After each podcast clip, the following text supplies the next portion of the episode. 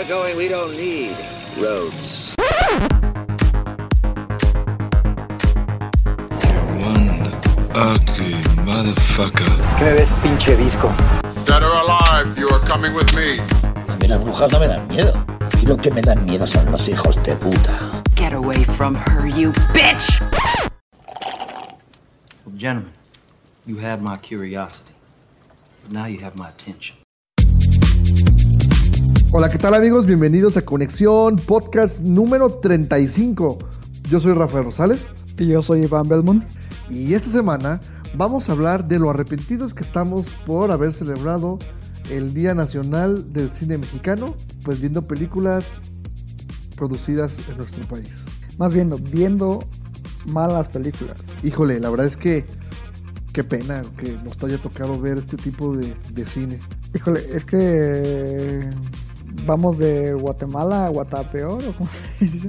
Sí, la verdad es que, que, que- mejor no le demos más vueltas a esto y vamos a empezar. Vamos a irnos un poquito rapidito porque eh, nada más por si dicen, ¿por qué ya no hubo noticias o no comentaron un tema? Bueno, porque queremos hacerlo eso aparte, en, en otro tipo de contenido, primero que nada, y segundo, para que el podcast no dure mucho, porque también hemos recibido muchísimos hate de eh, dura un chingo. Rafa no se calla. Rafa, no se calla. Güey, o sea, el peor que el Doctor Cinema dice que él le tiene que poner en velocidad 1.5 para aguantarlo, güey. O sea, no se soporta ni él, que salió la semana pasada. Pero bueno, ya, suficiente introducción. Vámonos yendo. Eh, vamos a hablar ahora de la primera película que vimos mexicana con respecto a esto del, del festejo. Y fue precisamente la película Mentada de Padre. La cual eh, estuvo levantando, tuvo una mercadotecnia bastante fuerte. No Sí. sé si lo notaste, o sea, en todos lados veías que Mentada de Padre, que iba a estar padrísima y que este... Aparte había un mame en redes sociales de que algunos medios, obviamente pagados, dijeron que era así como una gran película y que no sé qué, y que una gran opción para el fin de semana en el que se iba a estrenar y precisamente este, críticos respetados se estaban mofando de, de dichos comentarios, ¿no? Porque Sí, exacto. No, y de hecho, la película, incluso como mercadotecnia, emitieron una especie de reality en redes sociales en la que tú tenías que eh, votar por cuál era tu hijo favorito de los hijos protagonistas. Curiosamente ganó el que menos quieren en la película. ok. Pero bueno, vámonos un poco eh, de contexto. Esta película ha llamado muchísimo la atención porque es dirigida por Mark Alasraki, que como sabes pues ha estado inmiscuido en estas producciones de los Alasraki eh, desde nosotros los nobles. Entonces pues ya de ahí de entrada te la vendían como de los productores de eh, nosotros los nobles. Que dicho sea de paso, fue una comedia mexicana que le fue muy bien. Que aparte fue quien dirigió la balada de Hugo Sánchez, ¿no? De Club de Cuervos. Correcto. Que Club de Cuervos es de los Alarraqui. Ok. Pero no contento con eso, porque seguramente es malito el chavo. Fernando Robsar también comparte crédito como director. Los Robsar son precisamente otro estudio, Lemon Films, que son los que estuvieron inmiscuidos en nada más y nada menos que Matando Cabos. Ok. Y Sultanes del Sur y... ¿Qué otra película? No, pero, pero bueno. Kilómetros 31 y esas cosas, ¿no? Y que por, por ahí precisamente también la vendían como de los escritores y productores de Matando Cabos. Bueno, pues con eso a mí me engancharon. Ahí voy al cine a ver esta producción, la cual va de lo siguiente. Es- sí, está un señor, un moribundo don Cecilio, creo que se llama. Para que veas, es que aparte el señor sale súper poquito. Pero es Héctor Suárez, ¿no? Este está moribundo y busca a sus cuatro hijos, de los cuales él, sus propias palabras, dice que no hace a un solo hombre de los cuatro. Y que eh, los está buscando desesperadamente porque el señor pues está a punto de, de morir. Entonces buscan, les, bueno, les mandan un telegrama a los cuatro hijos. Los cuatro pues son buenos para nada. Y este, se la pasan, digamos, cada uno en su rubro, ahí esparcidos por el mundo. Iker es eh, quien es interpretado por el aclamado estandopero y comediante El Diablito, no es gracioso, neta no es gracioso. ¿Cómo me caga ese güey? A mí no me caga, a mí su programa, el primero, el de Hotel Diablito o Motel Diablito, me parece muy gracioso, pero creo que lo han elevado de más. Pero bueno, Iker, eh, que es su, su personaje, es un socialista. ¿Ok? Un peje.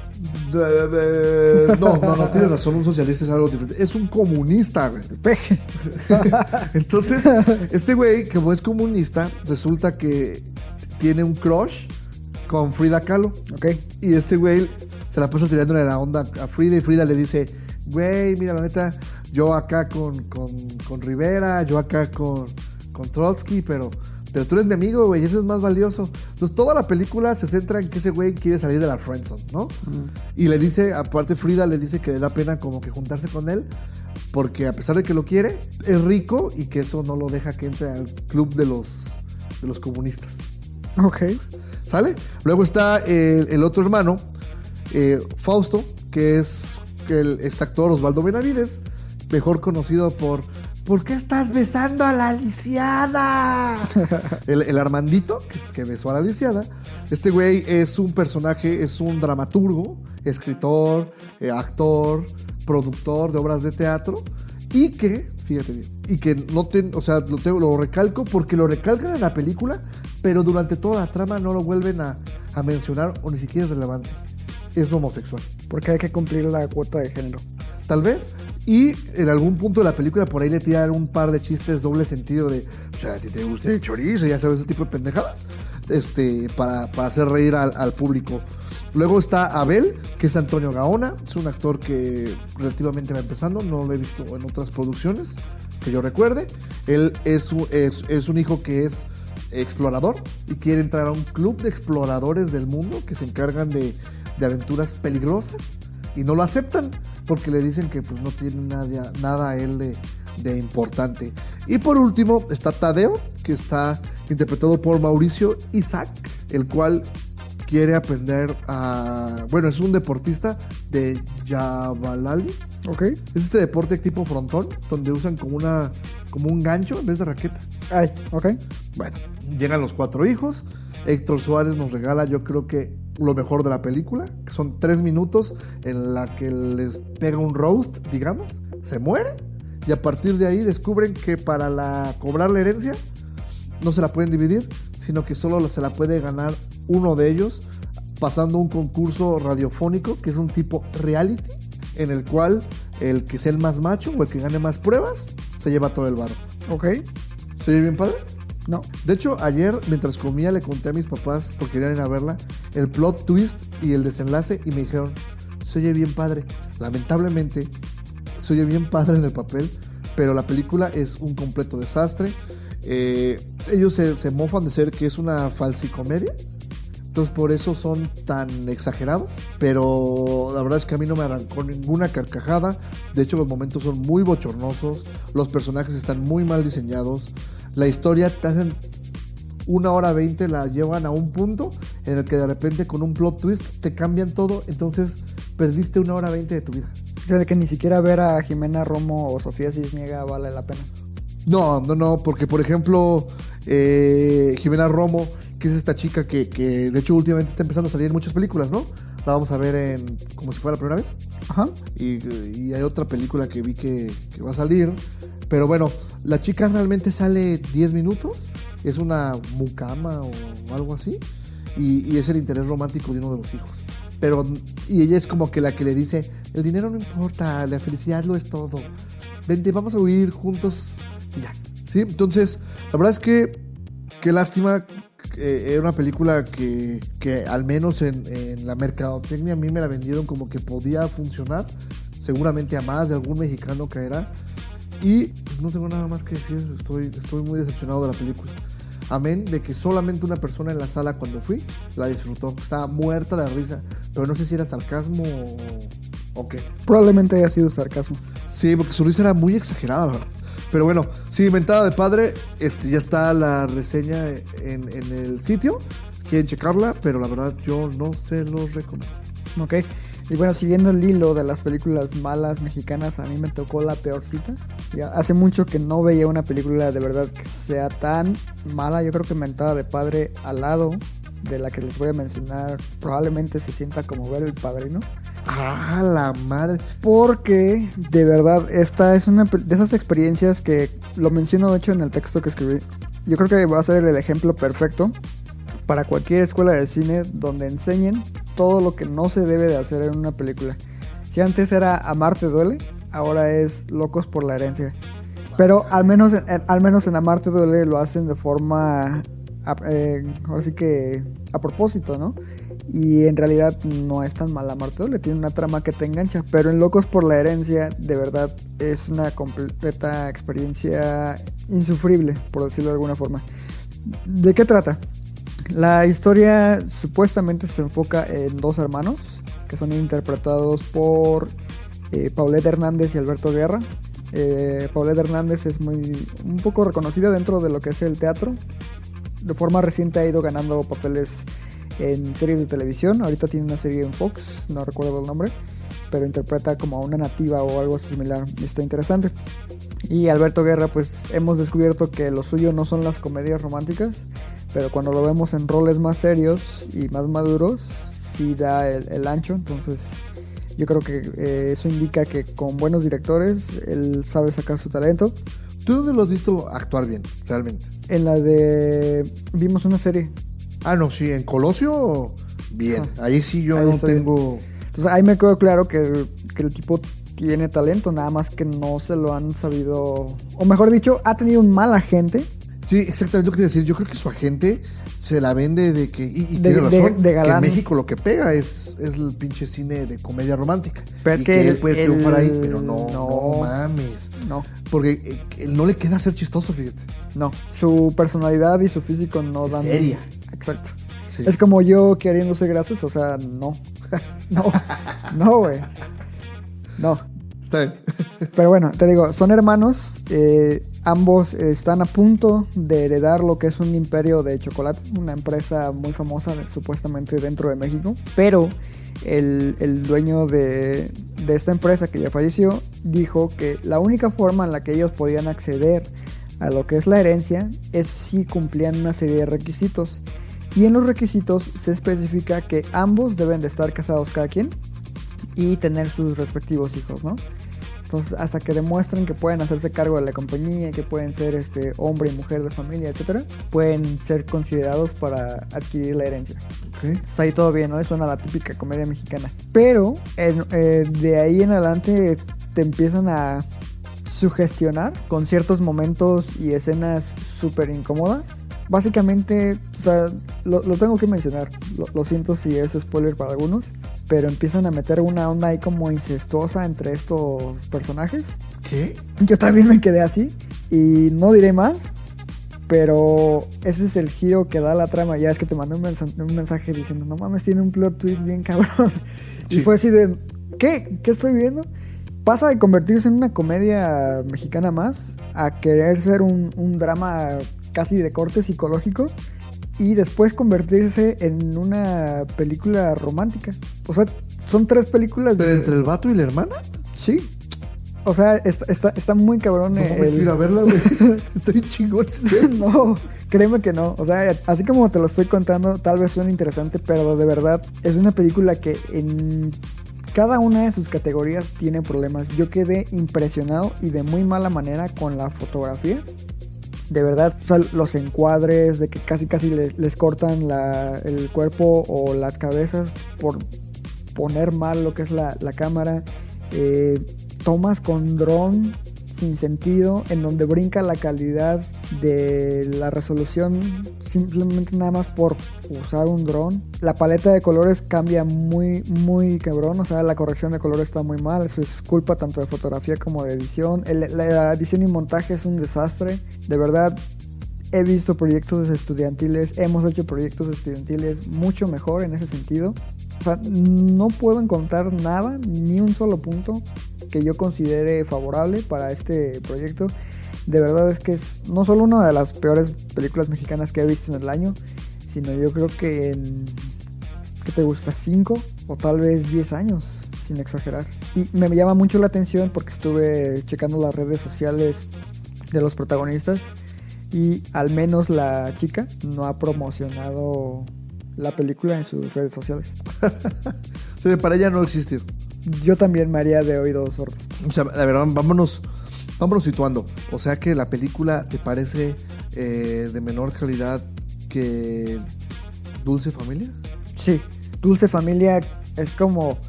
¿Cómo decirlo? A ver, te voy a tratar de poner un ejemplo viendo las películas que tengo ahí. Ah, no mames, o sea, pues pura obra de arte.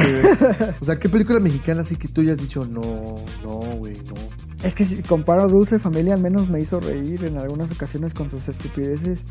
Y de plano, esto no. O sea, intenta ser graciosa, pero en ningún momento te ríes. De las personas que estuvieron en la función, nadie se rió.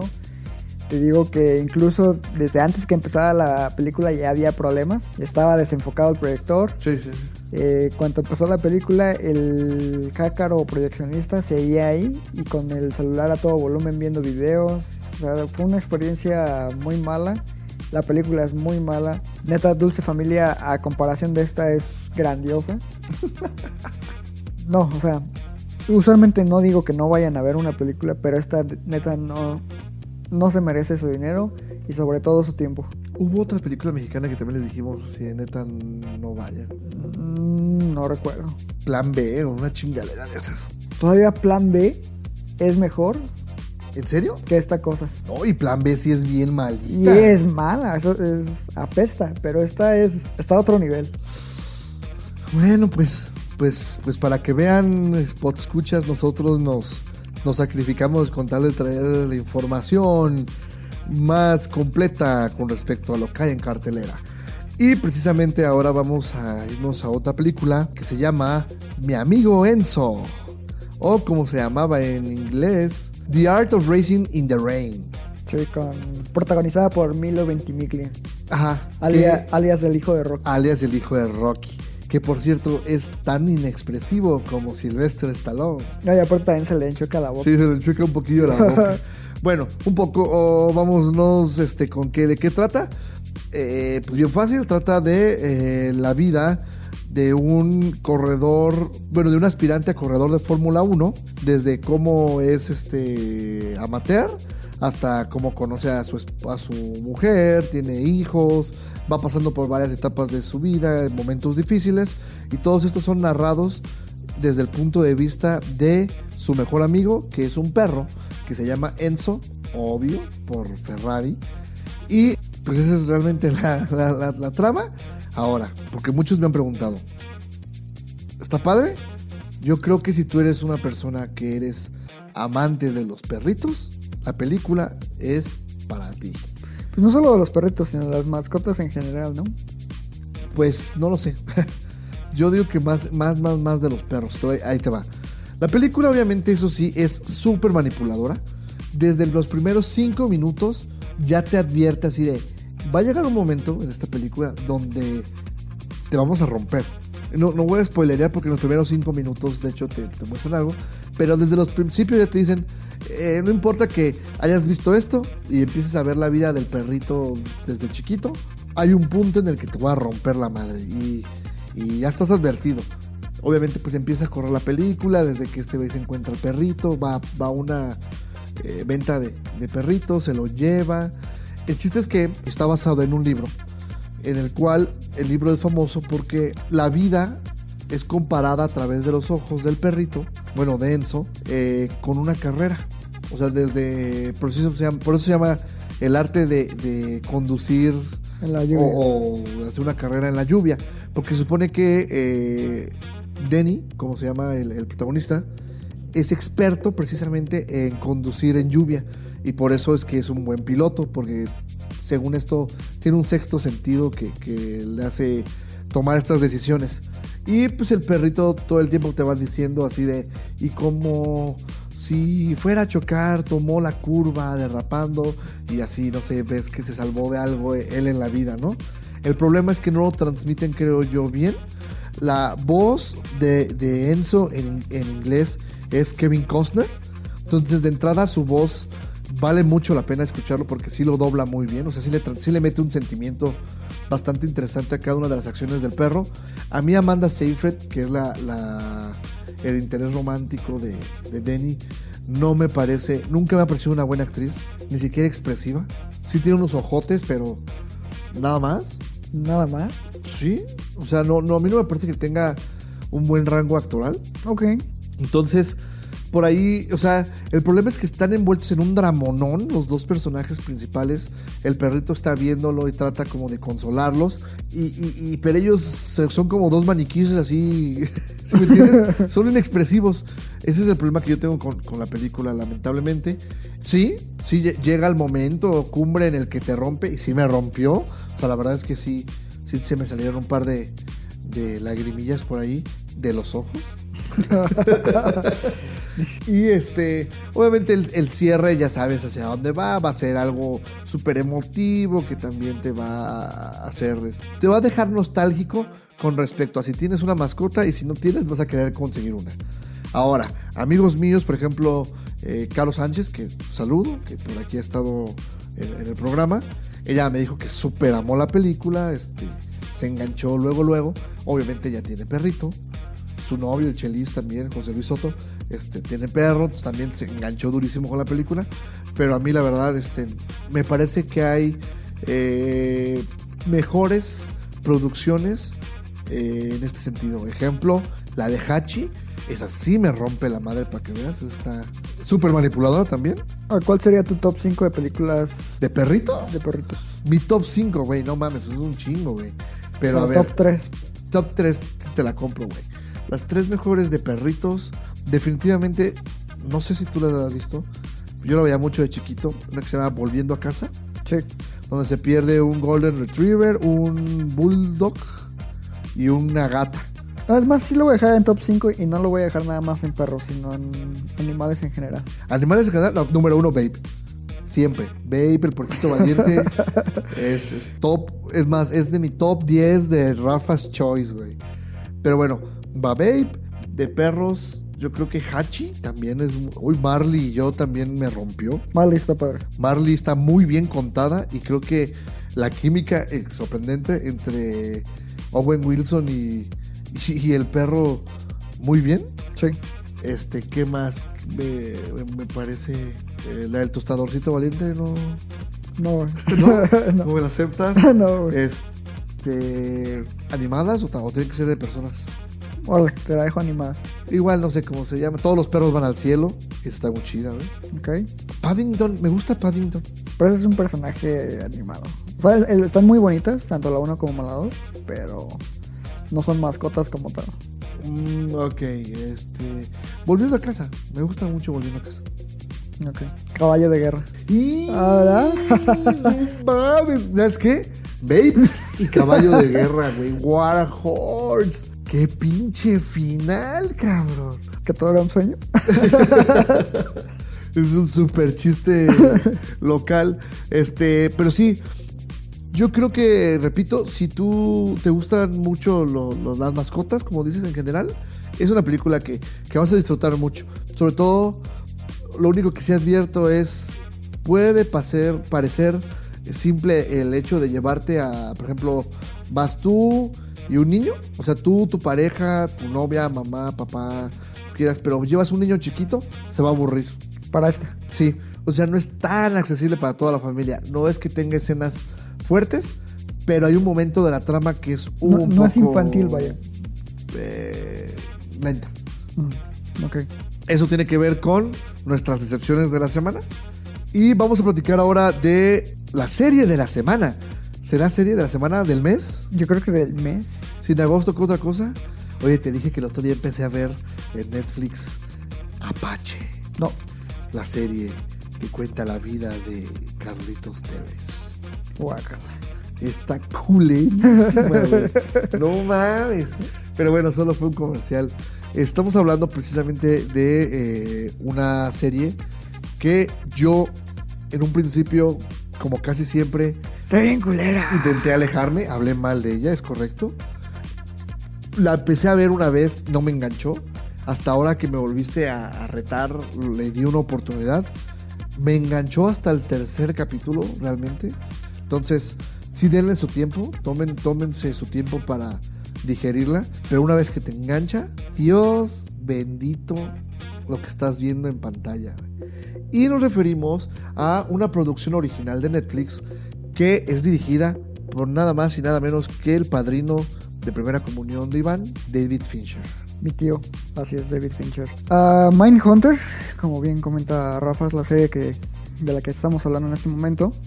Yo sí soy muy fan desde que salió hace dos años, porque, ojo, salió hace dos años, no salió hace un año. O sea, es una serie que se ha trabajado a, a fuego lento. O sea, no es un producto que se consuma de forma masiva por razones que ya medio mencionó Rafael.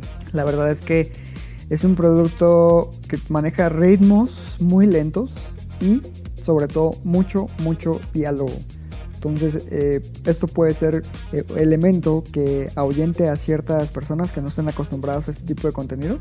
Eh, sí es muy difícil de, de, consumir, pero si les gustan las temáticas oscuras y perturbadoras, como es costumbre en, en la filmografía de David Fincher, es un proyecto que probablemente les llame mucho la atención. Eh, ¿De qué va? Es una ad adaptación, básicamente, de un libro que se llama Mindhunter Inside the FBI Elite Serial Crime Unit, Yes. que fue eh, un libro escrito por John Douglas y Mark Olshaker, en el cual precisamente nos narran cómo fue creada una unidad especial y los métodos que fueron capaces de crear para categorizar, reconocer e investigar casos que involucraran a asesinos seriales, algo que en aquel entonces pues era prácticamente desconocido para las fuerzas de la ley, ¿no?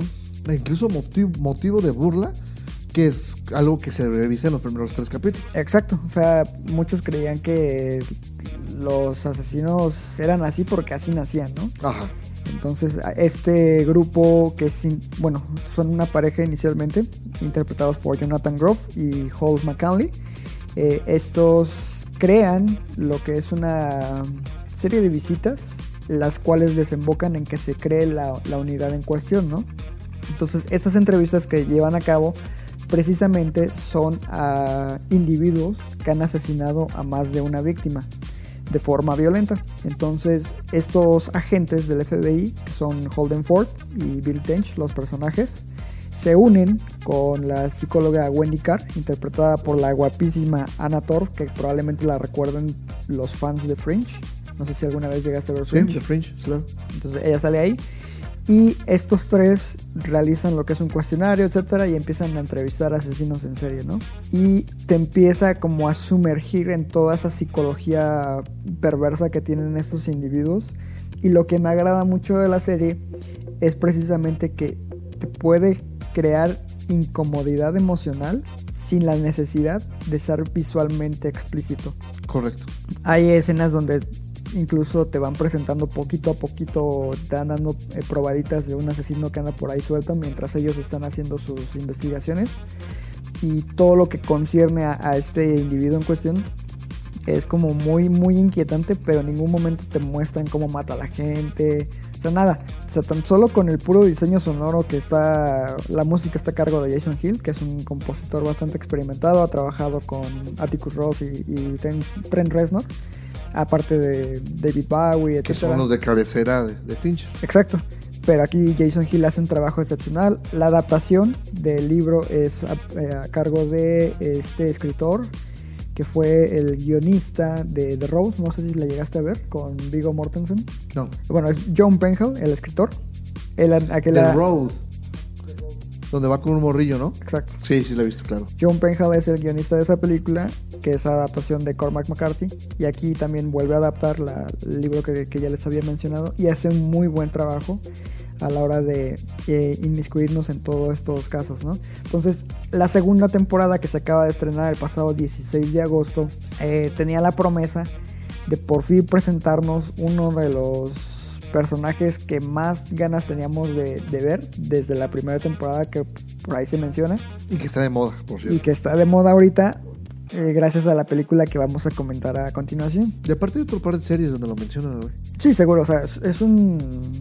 Para bien o para mal, Es un icono. Sí, Es me un claro. Sí, claro. este, estamos hablando de Charles Manson, que aquí es interpretado por Damon Herriman, que también tiene el mismo papel en la película que hablaremos a continuación. Pero eh, aquí de verdad, tan solo esa escena, que dura como 10 minutos, la entrevista, él se roba por completo el show. De verdad que su actuación y la forma en la que imita a este icónico personaje es hipnotizante, te deja sin palabras y a su vez toda esta onda del, del asesino de niños de Atlanta se ve representada en pantalla y abarca gran parte de la trama de la segunda temporada. Este, porque se pone a prueba los conocimientos que, que han ido adquiriendo, ¿no? Tanto de la primera temporada como los primeros episodios. Entonces se pone en duda y en tela de juicio si lo que aprendieron se puede poner en práctica, ¿no? Y la neta es que le sufrieron mucho, ¿eh? Ok. Le sufren mucho y está muy interesante cómo representan todo eso. Obviamente David Fincher ya dijo que él planea hacer cinco temporadas, Ok. que ese es su, su plan. Entonces se va a tomar su tiempo. No creo que salga de inmediata, forma inmediata la tercera temporada. Y él generalmente así lo hace siempre con sus películas. A él no le gusta que lo estén apresurando. De hecho, ¿qué película fue donde salió? Hace, hace poco renunció a una película porque lo estaban... Creo que era ve- 20.000 ligas de viaje submarino, ¿no? Algo así. Y también por eso abandonó el proyecto de, de, de La chica del dragón tatuado. Porque Sony le quería que ya sacara casi casi cada, Cada cada año y medio eh, las continuaciones. Y él les dijo, no, no, no, yo voy despacito pero seguro. Yo voy despacito y la neta les va a costar mucho varo, que también es algo que quería ahorrar este Sí, Sony. él, él es caro. Porque él es obsesivo, nivel te voy a borrar las rampitas de las esquinas de las calles para que no aparezcan, ¿no? Entonces, ese tipo de detalles que parecen insignificantes para él es muy controlador en ese sentido. Estoy, precisamente estaba viendo un eh, pequeño detrás de escenas de la primera temporada de Mindhunter y para una escena donde sale un personaje que atraviesa la calle de una esquina a otra, precisamente hizo eso, de, con efectos visuales, quitó las rampas de discapacitados de las esquinas de, de las calles, porque en aquel entonces no existían. Claro, claro. Entonces las quitó con efectos visuales y nada más para una escena como de 5 segundos. A ese nivel de obsesión llega a su perfección.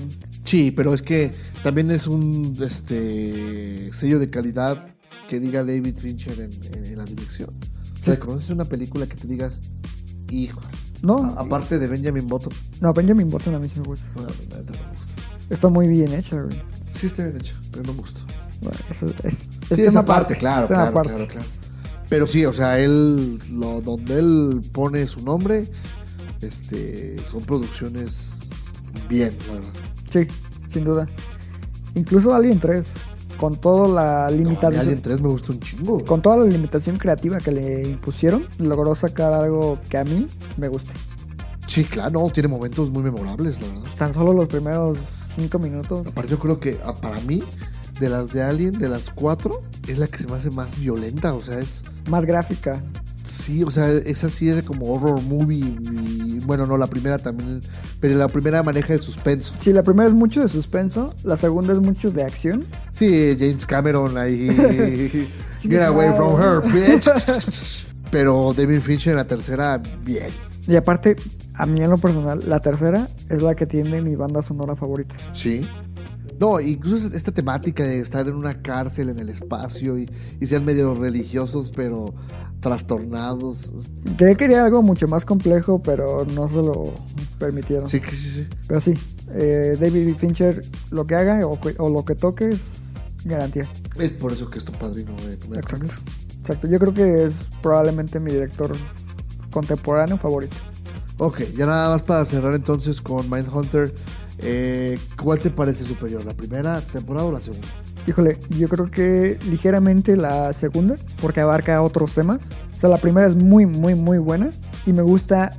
eh, no, no, no me gusta, me encanta la forma en la que cierra el, el- viaje del personaje principal, de cómo un individuo que inicialmente pues, es mesurado y hasta cierto punto inocente, a través de su interacción con estos individuos, va cambiando su percepción del mundo y se va volviendo a alguien arrogante, eh, igual y con un poco más de confianza en sí mismo, pero también va saliendo a flote como su lado oscuro, digamos. Sí, claro.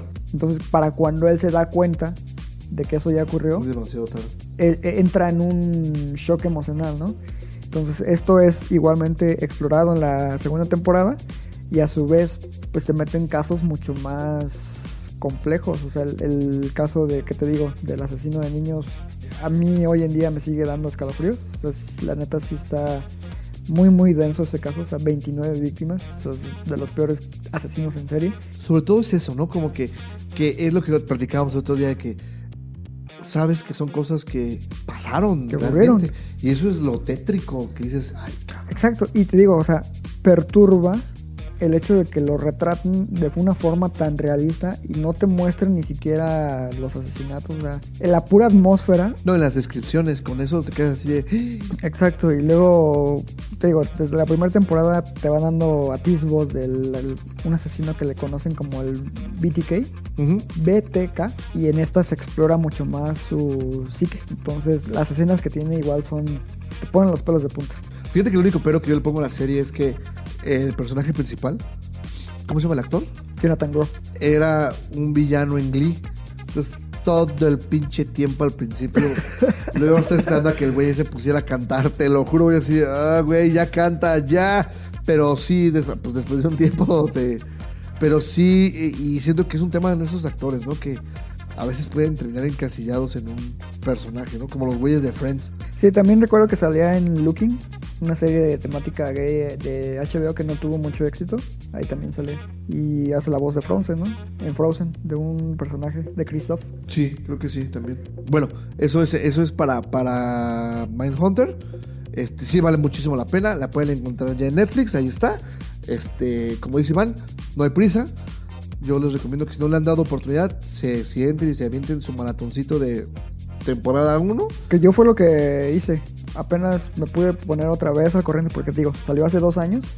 Entonces, pues, la, quieras o no, si es un trabajo complejo Claro. de digerir. Entonces, la tuve que ver la primera temporada otra vez.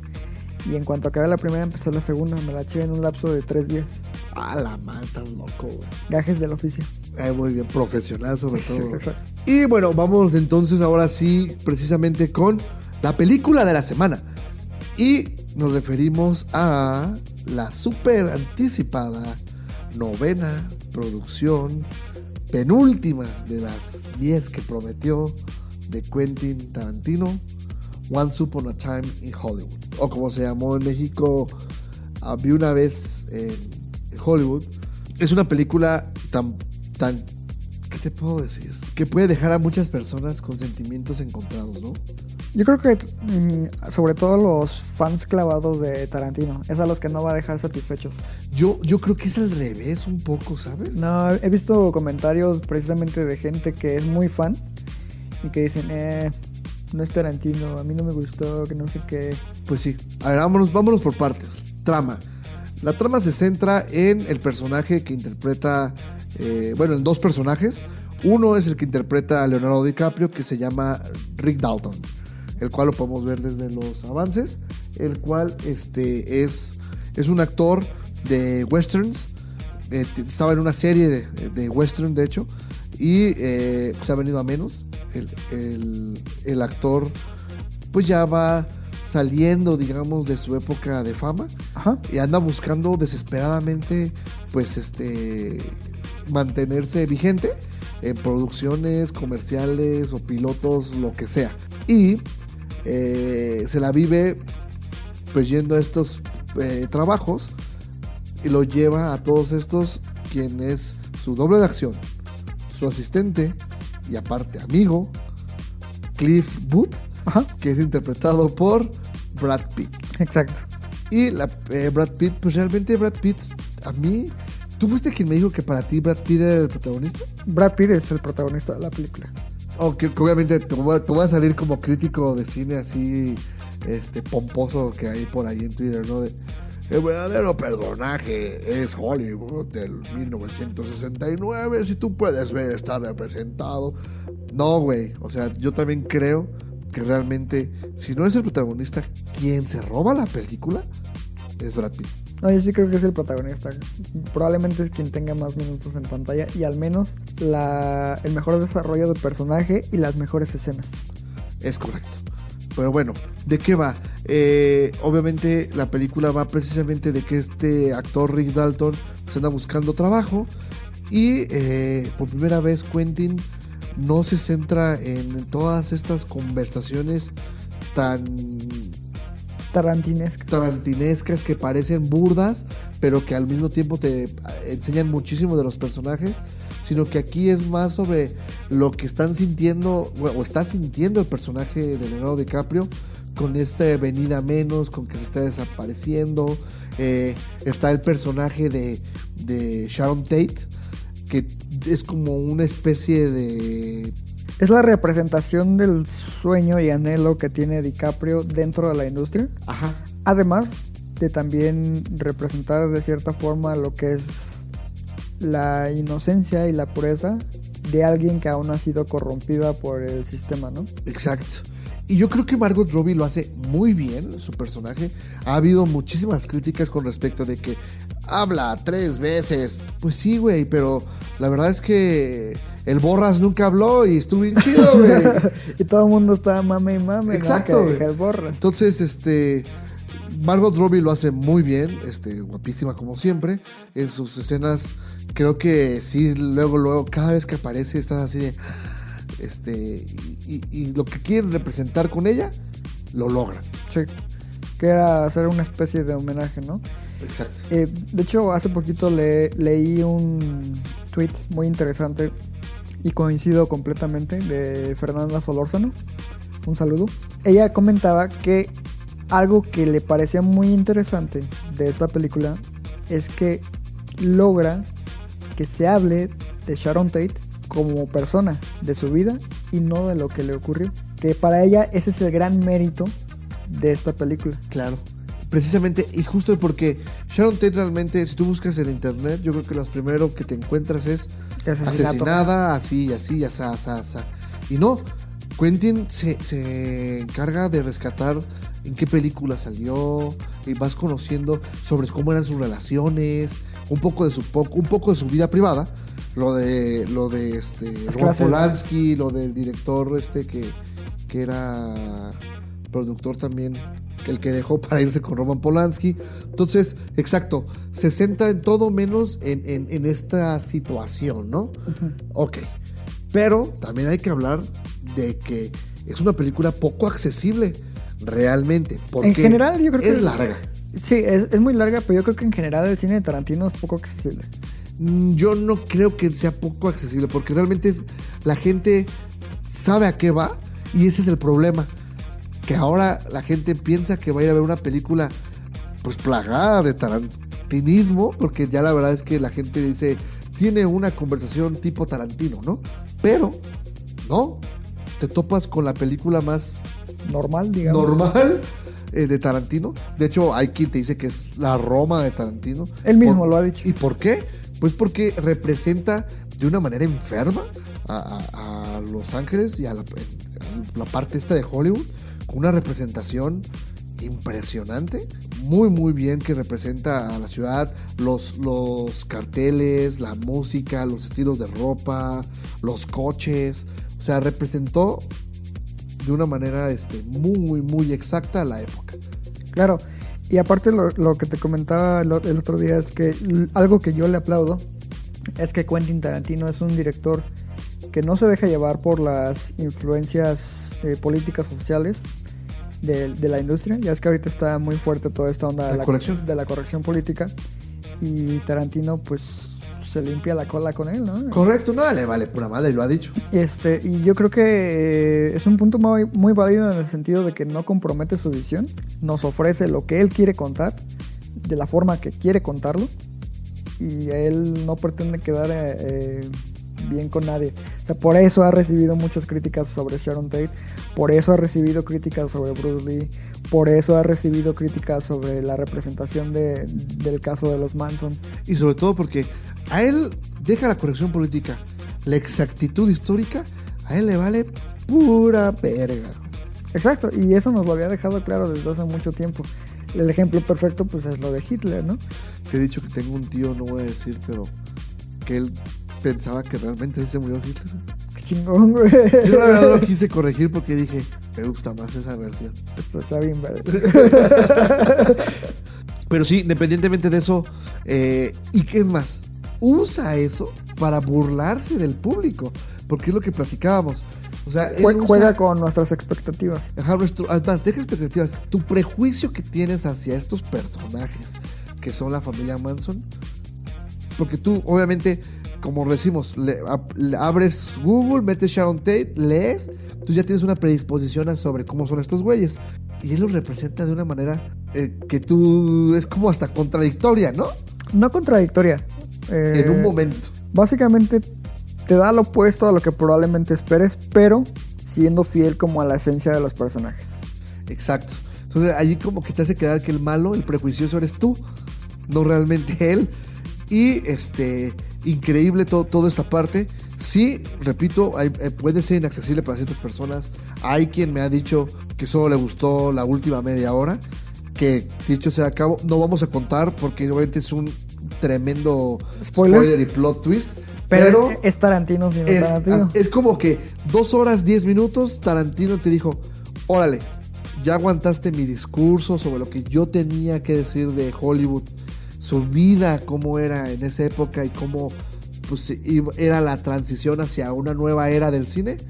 Ahí te va lo que viniste a ver, ¿no? No, y aparte se burla de eso porque precisamente hay una toma a la televisión donde hay un programa y el personaje de la televisión dice, el show está a punto de iniciar. Es correcto. Entonces sí, ahí, sí, ahí- sí, sí. ahí ya te está hablando a ti como audiencia y te está diciendo que ya viene lo que A lo que fuiste. a lo que fuiste, según. Y que a mí, en lo personal, yo, soy, yo estaba disfrutando mucho la película y cómo la estaba manejando. Y precisamente esos, esos últimos 30 minutos a mí me hacen mucho ruido. Yo creo que en cierta parte demeritan la experiencia tan rica que estabas teniendo. Yo difiero. A mí, repito, también a mí me está también pareciendo. La verdad es que a mí sí me gusta lo- lo- las primeras dos horas diez. A mí también. Solamente creo que hay algo en, en el, en el guion de esas dos horas diez que le no faltó. creo que sea el guion. También te lo comentaba el otro día. Hay un antes y un después. des- desde que se murió Sally Menke, que era su editora de Exacto, cabecera. creo que es parte del montaje. Sí, yo creo que es el montaje. Porque él y Sally tenían una. eh, ahora sí que una asociación casi Una simbiótica. conexión, ¿no? Ajá, era casi simbiosis. Y precisamente para mí, lo que es su mejor película, que es Bastardo sin Gloria, Sally ahí en, en- se lució. O sea, eres- estaban como en el máximo momento de, de experiencia, tanto Tarantino como Sally. Por eso es tan buena en su montaje. Y yo creo que de ahí sí han sufrido sus películas posteriores, que son Django, que son The Hateful Eight. Ahora, Yo siento que en esta le, do- le- le dolió mucho. yo creo que eh, si Sally Menke todavía viviera y hubiera tenido la oportunidad de editar Sí, esta película, algo, algo muy, mucho muy- mejor. Sí, y, y- y la verdad es que sí tiene sus momentos eh, medio, ¿cómo se puede decir? Lentos, que obviamente son salvados o bueno, te, te da un gran respiro, por ejemplo, en la escena de Bruce Lee, que súper criticada, a mí me encantó. A mí también. Es muy graciosa. Está, está, eh, come on, Keiro. está, está muy, muy bien, muy, muy bien hecha. Y que tiene un cameo de- del, del Tarantino Verse. Eso está bien padre. Este. Y también la escena de cuando Cliff va a visitar el rancho de los Manson. Está bien tensa. Este, yo creo que después de la escena de, de Landa, de Hans Landa, esta es lo que le sigue en tensión. Porque todo el tiempo está así de. Sí, es- está muy bien eh, actuada y dirigida toda esa secuencia. Sí, sí, muy, muy, muy bien. Y te digo, a mí me estaba gustando mucho, pero a mí me pareció que esa última media hora para mí sí fue la cereza en el pastel. Yo sí dije, gracias. Eso vine, Quentin. Gracias, güey. No, a mí no me hubiera molestado que no. O sea, te digo, Está cagadísimo. está muy cagado. pero yo creo que eh, le resta puntos. No sé si le resta puntos. Ahora, hablando de puntos, hay que ser también este, sinceros. Al menos para mí, no es lo mejor de Quentin. Y dista mucho también de ser una calificación alta. O sea, Es buena. yo la dejé en un 8 así de, está bien. Y ahí. Top 5 Tarantino. Rápido. Top 5 de Tarantino rápido. Pulp Fiction, Inglorious Bastards, Kill Bill 1, Kill Bill 2 y Once Upon a Time in Hollywood. Ah, pinche. Hace rato dijo Hateful Eight, el bastardo. No, no, bueno, sí, la verdad, como te dije hace rato, yo creo que Hateful Eight y Once Upon a Time in Hollywood se pelean el quinto puesto. Pero las otras cuatro estoy total y completamente seguro que van en ese orden. Para mí.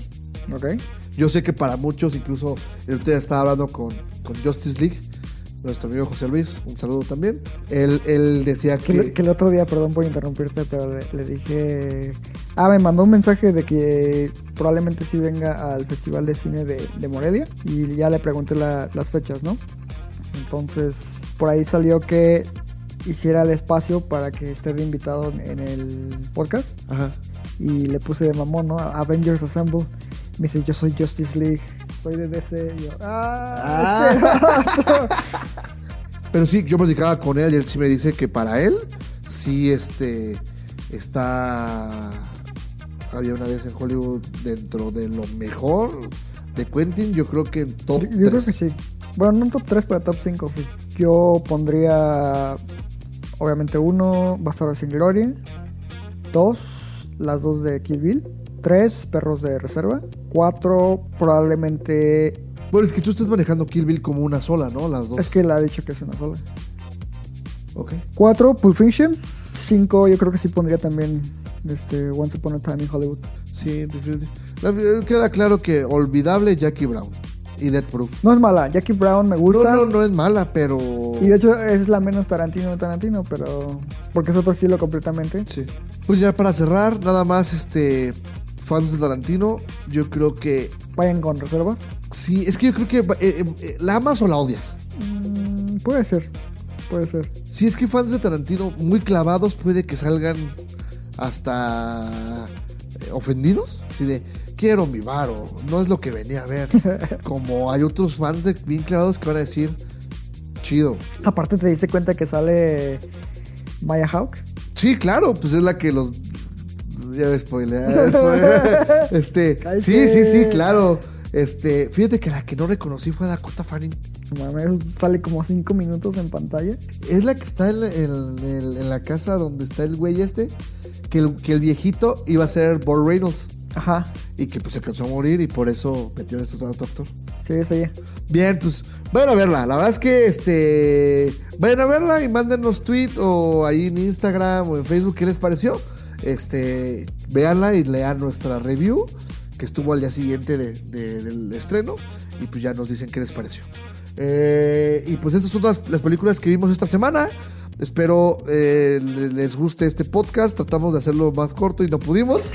Estuvo buena la plática. Este, muy bien, pues eso es todo por esta emisión. Eh, Iván, como siempre, un gustazo. Yo soy Rafael Rosales. Yo soy Iván Belmont. Y recuerden que Amamos el cine. hasta la próxima.